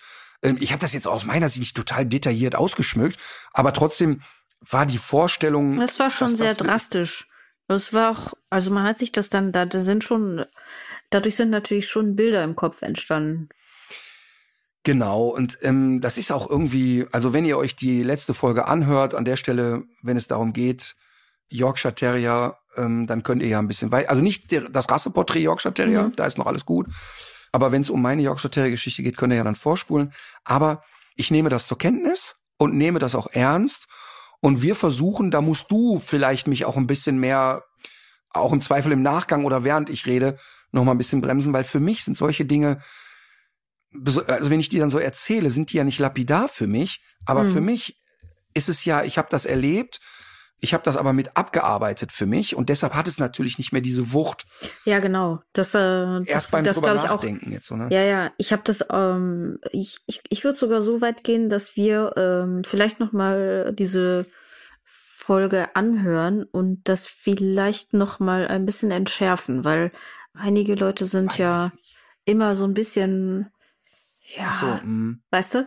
Und das Ach so, dass jemand, der noch ein bisschen nachhängt und der kommt noch zu der ja. Folge, der hört ja jetzt auch nicht meine Warnung, ne? Genau. Und ich glaube auch, dass es für Kinder noch mal heftig ist, weil uns ja doch auch viele Kinder hören. Und ähm, ja, das okay, du hast mich. Ähm, Finde ich eine gute Idee. Wir können eigentlich vor diese Folge noch mal schneiden, dass wir da zwei Sätze einsprechen, so nach dem Motto: Pass auf, Leute, bei Minute sowieso sowieso wird auf eine ziemlich klare Art und Weise der Tod eines Hundes beschrieben. Mhm. Ähm, an der Stelle gerne mal spulen, wenn man das so nicht so gut aushalten kann. Ja. Wäre vielleicht die leichteste Variante. Ich glaube auch, so machen wir das. Ja. So, komm, hast du ein Rasseporträt? Ich bin heiß. Aber sicher. Es wird heute, glaube ich, noch schneller gehen als beim Yorkshire Terrier. Diesmal ähm, erkenne ich es an der FCI-Nummer. Komm. 336. Warte mal, die 300, die 335. Du guckst doch gerade irgendwo hin. Die 335, ich glaube, die, ach, jetzt weiß ich's. Die 336 ist der Perro de Agua Español. Wo hast du denn da hingeguckt? Ich habe mir vorher alle FCI-Nummern rausgesucht. Ich wollte, ich wollte einmal, ach, jetzt habe ich mich da ein bisschen doof angestellt. Allerdings. Ich wollte mal einmal so, warte mal, 300, ich wollte eigentlich mich so ganz schlau so, warte mal, die 336, die habe ich doch schon mal gehört. Ja, ja. So, der spanische Wasserköter. So ist es. Äh, Widerrisshöhe ja, beim Rüden 44 bis 50 Zentimeter, bei der Hündin 40 bis 46. Das Gewicht beim Rüden mit 18 bis 22 Kilo angegeben, bei der Hündin etwas leichter mit 14 bis 18 Kilo. Verwendung Hütehund, Jagdhund, Fischerhund. Ist in der FCI-Gruppe 8 der Apportierhunde, Stöberhunde, Wasserhunde, Sektion 3 Wasserhunde und es ist, äh, wird beschrieben, das Tier als äh, rustikaler, gut proportionierter Hund von mittlerem Gewicht, langköpfig, von eher gestrecktem Körperbau, harmonischer Gestalt und anziehendem Aussehen, von athletischer Natur mit gut entwickelter Muskulatur, die er regelmäßiger Arbeit verdankt. Sein Profil passt in ein Rechteck, Sehvermögen, Gehör und Geruchssinn sind gut entwickelt zum Verhalten und Charakter, Treue, Gehorsam, äh, Arbeitsfreude, Wachsamkeit, Ausgeglichenheit, Lernfähigkeit dank einer außergewöhnlich guten Auffassungsgabe und äh, unter allen Bedingungen anpassungsfähig. Das Vorkommen der Hunde, wie der Name schon sagt, Iberische Halbinsel, äh, offenbar blickt dieser Hund auch auf eine sehr lange Abstammungsgeschichte zurück. Und die dichteste Population findet sich offenbar in Andalusien, wo er auch als Hütehund Verwendung findet und wo er unter dem Namen Türkenhund bekannt ist, was möglicherweise auch Rückschlüsse auf seinen Ursprung zulässt, aber vielleicht auch nicht. Die Eigenschaften sind insbesondere durch das Fell eben an den Wechsel von Nässe, Trockenheit und Sumpfregionen angepasst Und äh, ja, das macht ihn offenbar irgendwie so einsatz- und äh, anpassungsfähig als Hütehund, als Jäger auf Wasserwild und äh, für Fischer äh, war er eben auch besonders geeignet. Mhm. Und jetzt kommst du. Ja, jetzt komme ich. Also erstmal, ich habe diesen Hund noch nie im Einsatz als Hütehund erlebt. Mhm. Habe hab ich einfach noch nie gesehen. Und da wieder Schwarmintelligenz, wenn jemand von euch Schafe oder sonst was hat und an denen mit einem portugiesischen oder spanischen Wasserhund arbeitet, ähm, dann bitte echt melden. Ich würde das super gerne sehen. Ich habe es einfach noch nie gesehen. Ich kenne den ja eher als einen totalen Apportier-Junkie. Ja. Also alle äh, Wasserhunde, die bei mir im Training oder bei uns im Netzwerk sind, sind so, wow, gib her, Junge, noch ein Ding und noch ein Ding. Und sind auch tatsächlich genauso wasserverrückt, wie, wie man sich's vorstellen kann. Mhm. Auch wenig Hemmung, den Kopf mal unter Wasser zu strecken. Ähm, also auch mal komplett unter Wasser zu gehen, kein Riesendrama. Manche Hunde haben ja auch schon die Sorge, wenn mal so ein Spielzeug auf dem Boden liegt, den Kopf so ganz unter Wasser. Damit tun sich einige Hunde ja sehr schwer. Das ist bei denen aber meistens kein Problem. Mhm. Ich weiß nicht, ob Barack Obama einen spanischen oder portugiesischen Wasserhund hat. Das war ein portugiesischer. Ähm, und da gibt es ja ein, finde ich, sehr aussagekräftiges Video, wie einer seiner Hunde mit Volldampf ein Kind beim Geburtstag umrennt. ähm, und das ist, das ging auch, warte mal, es ging auch um die Welt. Warte mal, Obama. Ich google das mal eben eine Sekunde. Hund, Kind. Da gibt's wirklich ein, ein, ein sehr, sehr, also auf jeden Fall der Hund hieß Bo, ist mit 13 gestorben. Egal, aber es gibt auf jeden Fall dieses Video, was wirklich echt lustig ist, wo du so siehst, dass der so ganz dynamisch in ein Kind reinrennt. Und das ist nicht ganz untypisch. Es sind unheimlich lebhafte, ich finde sehr distanzlose, sehr stürmische Hunde. Äh, also nicht falsch verstehen, der frisst nicht dieses Kind, sondern der brettert einfach rein. Wenn man sich einen solchen Hund holt, ich hoffe nicht, dass er sehr populär wird, weil ich meine, dass die relativ gesund sind. Ich mir also ich habe jetzt nicht im Kopf, dass sie für starke, starke genetische Erkrankungen. Mm, ja, also es gibt die üblichen äh, Sachen. HD ist auf jeden Fall auch ein Thema. Und ähm, mhm. es gibt auch noch eine Augenerkrankung äh, und eine Neuron. Geschichte. Das war, äh, ist, glaube ich, auch äh, bedingt durch die relativ kleine Populationsgröße so, dass sich das mhm. sehr weit verbreitet hat. Ist aber auch, äh, mittlerweile gibt es dazu aber auch Gentests und so weiter. Ähm, mhm. Ich habe ich hab ja da den Tipp bekommen von einer Dame, die einen spanischen Wasserhund aus dem Tierschutz hat. Und das ist ihr Ersthund. Und sie ist so unglaublich beeindruckt davon, was für ein einfaches Hundeexemplar und äh, wie wenig äh, Schwierigkeiten das doch macht. Naja, das darf man natürlich von, einem, von einer Einzelrasse nicht äh, verallgemeinern oder von einem Einzelhund nicht auf eine Rasse verallgemeinern. Ja. Denn äh, selbst redend habe ich auch schon Leute im Training gehabt, die haben einen äh, russischen Ovtcharka, der wirklich ganz weit weg ist, dass er in Laienhände gehört. Und die Leute sagen, der ist aber total lieb und das ist zehn Jahre super gelaufen. Und das war dann auch tatsächlich mhm. so. Ähm, ich kann da nicht den Rückschluss zulassen, dass er jetzt automatisch ein guter Anfängerhund ist. Aber ich finde den ähm, Wasserhund tatsächlich einen Hund, wenn man Bock hat zu arbeiten mit dem Hund, wenn man Lust hat, aktiv zu sein, finde ich das wirklich ein Hund, ähm, den man echt machen kann. Also ich sehe da jetzt wenig Potenzial auf Huiuiui, aber mhm. du musst was machen. Also das ist ganz klar. Ne? Also ich mhm. meine, wenn du hörst, ist geeignet als Hütehund, ist totaler Apportierhund und so weiter und so fort, dann impliziert das schon sofort, da musst du Gas geben mit dem Hund. Wenn du das möchtest, mhm. finde ich die eigentlich ganz toll. Okay. Gut, und jetzt äh, hat uns ein äh, Aufruf äh, ereilt. Also eigentlich was anders. Ich habe es bei einer Hörerin gesehen, die es auf ihrer Facebook-Seite gepostet hat. Die sucht eine Unterkunft für eine ukrainische Frau mit ihrer siebenjährigen Tochter und, mhm. und jetzt kommt's, zwei Hunden, äh, Labrador und drei Katzen. Okay.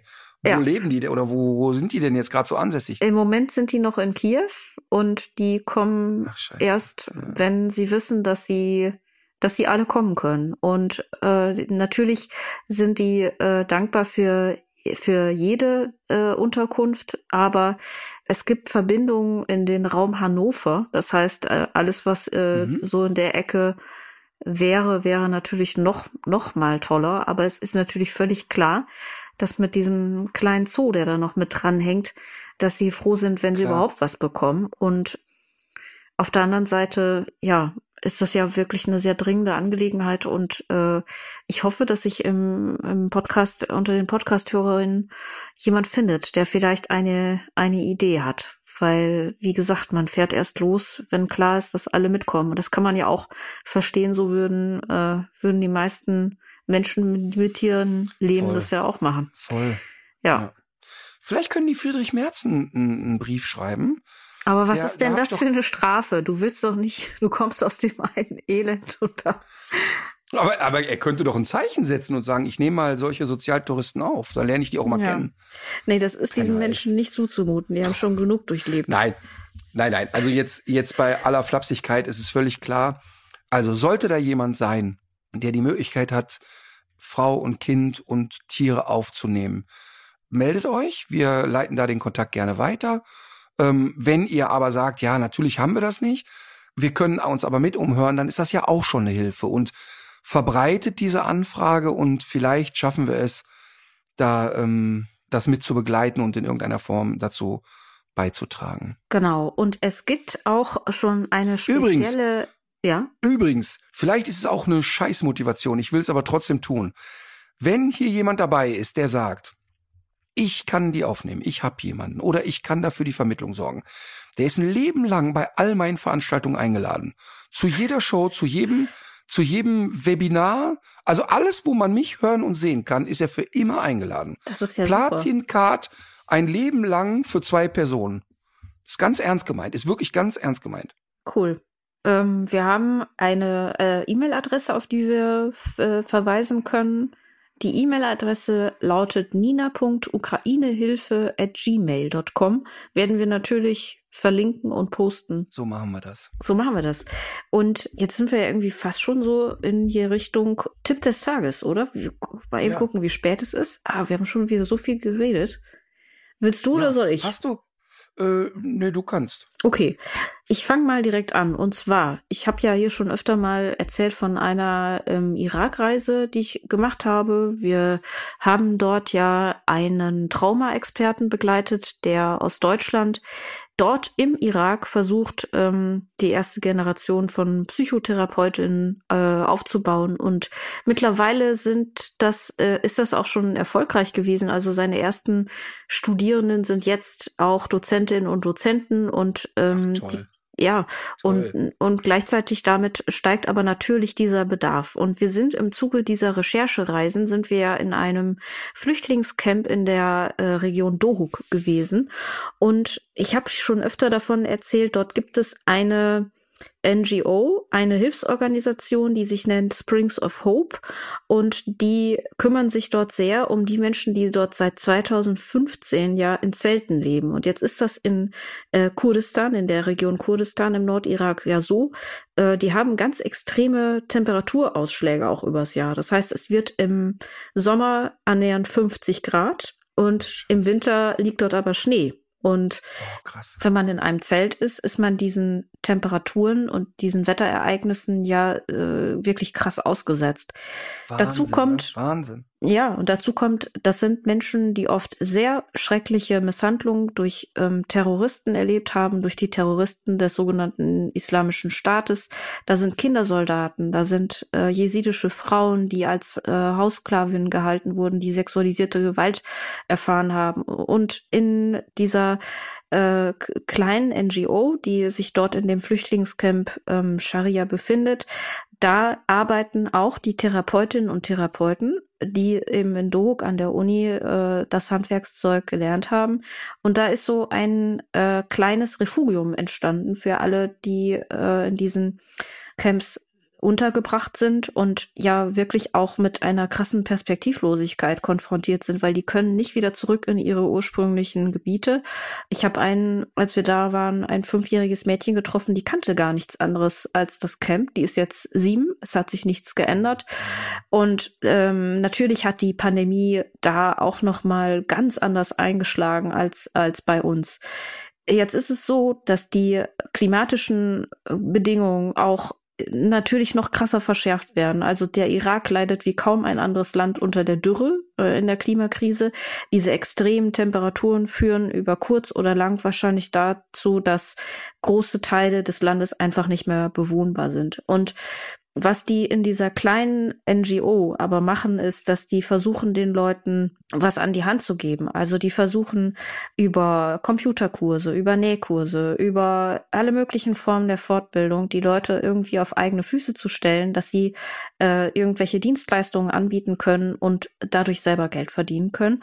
Und jetzt gibt es etwas ganz Tolles, womit man einfach drei Fliegen mit einer Klappe schlägt. Es gibt ein Gartenprojekt. Und dieses Gartenprojekt hat natürlich äh, den Vorteil, dass dort frisches Gemüse angeboten wird, was dann natürlich auch im Camp verteilt wird. Es hat aber auch die ähm, Funktion, dass man dort Gartenarbeit macht. Und das wissen heute äh, viele. Wer selber im Garten herumprödeln kann, der kommt auf andere Gedanken. Man ist entspannter, es ist gesund. Es gibt ja viele Therapieformen, die das auch mit integrieren. So ist das dort eben auch. Also die therapeutische Wirkung eines Gartens und der Gartenarbeit ist ganz groß. Und dann kommt jetzt noch dazu, Natürlich ist es auch so, wenn man Bäume pflanzt und äh, wenn man es geschickt macht, dass man dann auch die Feuchtigkeit hält und dass man ein kleines Mikroklima schaffen kann, wo man dann eben auch vor dieser äh, gottserbärmlichen Hitze äh, auch Zuflucht finden kann.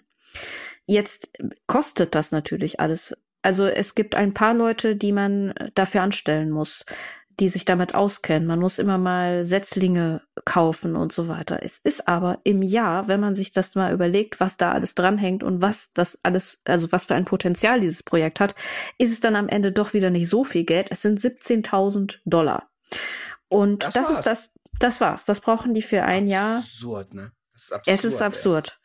Ey. Und ich habe jetzt, ich hatte versucht, äh, mal zu gucken, ob es nicht auch in Deutschland NGOs gibt, die so etwas fördern. Aber das Problem bei vielen mhm. Stiftungen und NGOs in Deutschland ist, dass die so eine äh, regionale Zweckgebundenheit haben. Das heißt, man kann jetzt im Irak, selbst wenn man wollte, kann man aufgrund der Satzung irgendwie nichts machen. Und jetzt hat ja. mein äh, geschätzter Kollege Dr. Eckert von Hirschhausen mir den Tipp gegeben, ich könnte doch mal äh, so ein Crowdfunding-Projekt starten.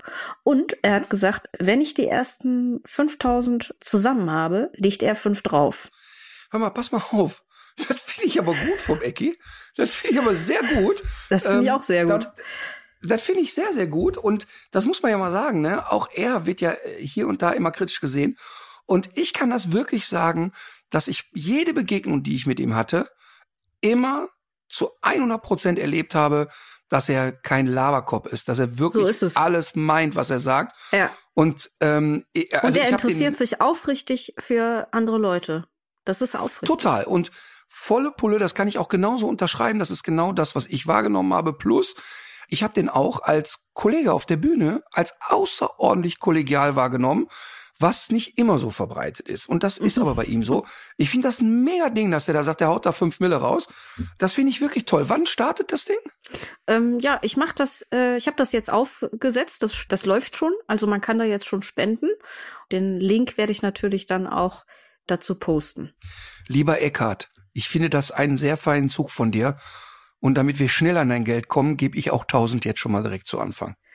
Yes, sehr gut. Vielen Dank dafür. Katharina, jetzt hast du ja äh, tatsächlich einen so derart ja, ich will mal sagen, relevanten Tipp gegeben, dass ich mich nicht traue, meinen zu geben. Ich komme nämlich mit zwei Wurst? ziemlich profanen. Ist es wieder ein Brot? Nee, nee, nein, nein, nein. äh, deshalb traue ich mich jetzt gar nicht. Deshalb drehen wir heute das Spiel mal um kannst du jetzt deinen Musiktipp noch geben, dann gebe ich meinen Musiktipp und dann am Ende komme ich mit meiner Empfehlung, weil das dann nicht mehr so nah aneinander ist, dass du so große, wichtige Themen hast und ich komme mit profanen Dingen aus der Höhle. Ja, ist gut. Ähm, und zwar von Tame Impala, äh, The Less I Know, The Better. Wer immer diese Combo ist, ist es jetzt wieder so wie Coldplay, man muss es kennen und ich kenne es wieder nee, nicht? Nee, nee, das, das würde ich nee, in dem okay. Fall wirklich nicht sagen, nein. Okay, ich finde das sehr schön, dass du das so mitmachst, dass wir deine tiefgründige Empfehlung gegen mhm. meinen profanen typischen Quatsch nicht aneinander hängt. Das ist so ein bisschen Sinnbild für unseren Podcast. Oh Mann. Ich starte mal mit meinem Lied ähm, von der Band Ich und Ich, die es leider nicht mehr gibt. Äh, vor kurzem ist mir aber Adel Tawil begegnet in einer äh, Quiz-Sendung, bei der ich übrigens ziemlich abgekackt bin. ähm, und da ist mir das nochmal so präsent gewesen, dass es ein Lied ist, das äh, mich eine ganze Zeit begleitet hat und was ich immer zwischendurch höre. Von der Band Ich und Ich, so soll es bleiben. Ja, schön. Das ist ein schönes Lied, auch wenn du schon wieder die Stirn runzelst bei populärer Musik. Nein. so, pass auf, ich komme jetzt mit einem Tipp des Tages. Es steht ja Weihnachten ja. vor der Tür. Nein, nicht schon wieder, oder? Ah. What? Warum steht eigentlich bei dir am 23. Oktober schon wieder Weihnachten vor der Tür? Das kommt doch noch alles früh genug. Nein, Nein, Katharina, ehrlich, bei mir ist es so, und es ist wirklich kein Scherz. Das ganze Jahr über sammle ich schon Weihnachtsgeschenke ein. Wenn ich, mhm. wenn ich Sachen sehe, die ich irgendwie cool finde, kaufe ich die einfach alle, ja. ohne zu wissen, für wen ist das eigentlich hinterher. Und dann fällt mir manchmal auf, oh, jetzt habe ich für den Moritz 48 Sachen, für den Marvin eine Sache. Und dann greife ich nochmal an im Dezember oder umgekehrt. Mhm. Ähm, und genauso kann es sein, dass ich sieben Sachen für meine Schwester habe, aber den Schwager ach komm, dann kriegt er halt auch Blumen, ne? ähm, das ist ja. halt eben bei mir so. Aber ich, ich, ich mag das, dass ich schon Mitte Oktober in aller Regel mit allem ausgestattet sind, bin. Mhm. Dann Ende Oktober packe ich alles ein, schreibe Namen drauf. Ich bin echt gechillt kurz vor Weihnachten. Und das ist wirklich äh, schön. Das kann ich nur allen empfehlen. Aber Männer sind da einfach absolute Nieten da drin eigentlich. Und deshalb steht quasi kurz, äh, ist äh, Weihnachten schon kurz bevor und möchte in meiner einfachen Welt einen typischen Tipp geben, was ein Mann jetzt und heute kaufen kann und mhm, sofort mhm, für immer raus ist, Weihnachten safe ist und was eine Frau machen kann, damit sie ihr Typ Ruhe gibt. Und das ist wirklich sehr banal. Mhm. Und zwar, die Damen, kauft euer Mann das Wimmelbuch, was ich gemacht habe. Denn denn wirklich, es ist wirklich ernst gemeint. Ich habe so süße Fotos bekommen von Kindern, die mit den Wimmelbüchern da sitzen. Und der Vater sitzt dahinter und ist tausendmal konzentrierter. Ich habe ein Foto bekommen, da sitzt ein Kind und pennt. Und der mhm. Vater hat es gar nicht gemerkt und ist immer noch mit dem Finger stöbert da in dem Buch rum. Und es ist total schön geworden. Also dieses Hundewimmelbuch, was wir gemacht haben, ist echt auch ein Buch, woran Erwachsene totalen Spaß haben. Ich habe jetzt wirklich noch keinen Erwachsenen getroffen, der gesagt hat, das war langweilige Scheiße. Also, dem Mann zu Weihnachten am besten jetzt schon bestellen, hast du Ruhe, Hundewimmelbuch. Mhm. Der ist der schön drei Weihnachtstage beschäftigt, hast du deine Ruhe, kannst du alle Weihnachtsfilme gucken, fertig. Bei den Männern gebe ich den Tipp, jetzt und hier zwei Tickets für die Tour bestellen. Aber, jetzt kommt's, zwei Fliegen mit einer Klappe. Eine Karte ist für deine Frau, eine Karte ist für die Schwiegermutter. Dann bist hm. du beide an dem Abend los. Beide, komplett hast Ruhe und du musst nicht mit. Wenn du als Mann nämlich den Fehler machst, eine Karte zu Weihnachten zu verschenken, eine Einzelkarte, ist ja doof, mhm. wenn deine Frau ja. alleine dahin geht. Ja. Also kaufst du ja zwei. Da mhm. musst du da als Mann jetzt mit, das willst du ja unter Umständen auch nicht. Also mhm. direkt eine Karte Schwiegermutter, eine Karte Ehefrau. Findet ihr beides bei uns im Shop. Sensationelle Empfehlung des Tages, finde ich. Ja, Respekt ist notiert. ihr solltet Katharinas Gesicht sehen. Übrigens, Katharinas Gesicht sehen, ich kann jetzt schon mal äh, im Vorfeld sagen, große Ereignisse werfen ihre Schatten voraus. Die hundertste Folge, die wir irgendwann haben werden, wo ja. sind wir jetzt bei 83, 84 oder so? Äh, 85, glaube ich. Also so fast sicher. Ja, werden mhm. wir live vor Zuschauern machen. Mhm. Und ähm, wir werden das in einer Location machen, in der nur 100 Leute reinpassen. Ja. Also wir, es wird keine große Halle. Ich weiß, dass jetzt alle schreien werden, das ist doch doof, das ist doch doof. Es wird in einer Kölschen Kneipe sein. Aha. Location ist schon eingetütet, habe schon alles angeleiert. Ach so, das wusste ähm, ich noch ähm, gar nicht. Von genau von einem äh, guten Kumpel von mir, der dort eine echt urige alte Kölschkneipe hat. Wir werden es dort machen vor 100 Leuten. Wir werden einen wirklich lustigen Abend haben, das kann ich jetzt schon sagen. Und ich möchte gerne, dass wir kein Eintritt erheben werden, mhm. sondern dass die Leute vor Ort das spenden, was sie für sich angemessen finden. Wir werden also dort eine Spendenbox haben. Ähm, ich kann jetzt schon sagen, übrigens, die da anonym einen Euro reintun wollen.